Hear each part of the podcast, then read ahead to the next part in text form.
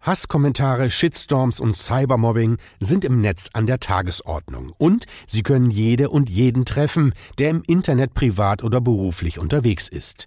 Wie man damit umgeht und was jeder für ein respektvolles Miteinander tun kann, darüber hat meine Kollegin Ariane Schmidt-Böckeler mit einer Influencerin gesprochen. Diana zur Löwen ist erfolgreiche Influencerin und wurde selbst schon Opfer von Anfeindungen.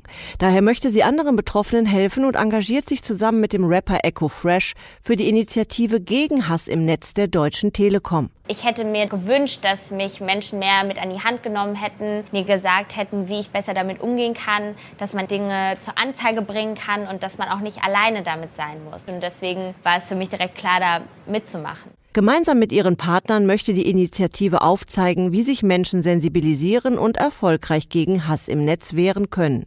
Dazu gehöre auf jeden Fall, so Diana, sich anderen anzuvertrauen. Es gibt auch so viele junge Menschen, die ja digitale Gewalt und Online-Mobbing erfahren. Da sollte man auf jeden Fall sich Vertrauenspersonen suchen, mit denen man darüber sprechen kann. Aber auch wer nicht selbst betroffen ist, kann helfen, indem er hinschaut, den Opfern beisteht und sich mit entsprechenden Gegenkommentaren dafür einsetzt, dass Worte nicht zur Waffe werden. Niemand sollte Hass im Netz erleben und lasst uns deswegen jetzt gemeinsam dagegen vorgehen.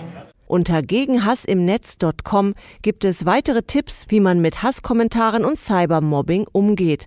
Und man findet dort auch Adressen von Organisationen, die Betroffene und MitleserInnen unterstützen. Hier nochmal die Adresse, sie lautet gegenhassimnetz.com.